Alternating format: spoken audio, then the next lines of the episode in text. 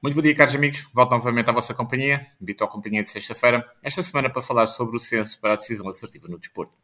Nas últimas semanas tivemos a notícia do lançamento de um programa que, na minha opinião, será dos mais importantes dos últimos 10 anos da história do desenvolvimento nacional através do desporto. Já tinha sido anunciado na proposta de Orçamento de Estado a verba de 24 milhões de escudos cabo-verdianos para a realização do censo do desporto e, por consequência, as bases de uma base de, de uma base de dados, plataforma de observatório e plano estratégico do desporto. Este programa decorre com a colaboração do Instituto de Desporto e da Juventude, em colaboração com o Instituto Nacional de Estatística, e desta colaboração prevê-se que o censo seja o ponto de arranque para a definição das políticas públicas para o setor e na elaboração da Carta Desportiva e quanto a satélites do desporto. Segundo informações recolhidas, este processo tem o apoio do Banco Mundial para a materialização do processo de recolha de informação. Este dado é da máxima importância, pois conseguimos perceber que houve uma visão clara da tutela do Governo para a área do desporto ao entender, em conjunto com os seus parceiros, que o desporto é um fenómeno significativo para o desenvolvimento do país, seja de forma social ou económica. As recolhas destes dados vão permitir as decisões sejam acuradas em dados recolhidos com fiabilidade uh, estatística e validadas por instituições credíveis nesta área.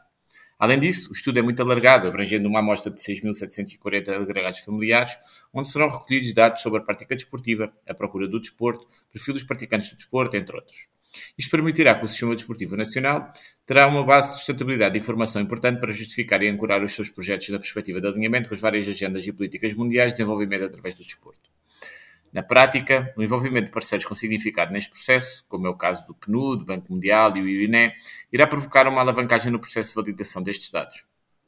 A, a simples referência no seu envolvimento irá igualmente criar valor técnico na citação dos trabalhos académicos ou estudos de viabilidade de projetos sociais. Igualmente, este processo poderá, e esperamos que assim seja, ser um processo de transversalidade nas áreas sociais e desta forma passar da análise da situação desportiva para a alteração do nível desportivo.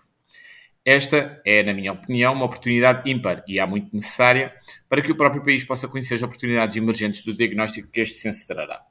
Daqui advém outro desafio igualmente importante, que diz respeito ao traçar as políticas públicas necessárias que vão de encontro com os desafios de Cabo Verde.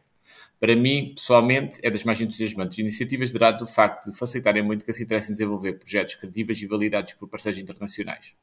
Irá permitir, permitir que os dados validados por este processo em curso e vão demonstrar as áreas prioritárias de intervenção para garantir um desenvolvimento harmonioso. Ao mesmo tempo, será um processo simplificado, usando o desporto como uma ferramenta primordial na procura da obtenção dos Objetivos de Desenvolvimento Sustentável. Muito obrigado pela vossa companhia. Voltaremos novamente para a próxima semana com mais um tema, com naturalidade, ligado ao desporto.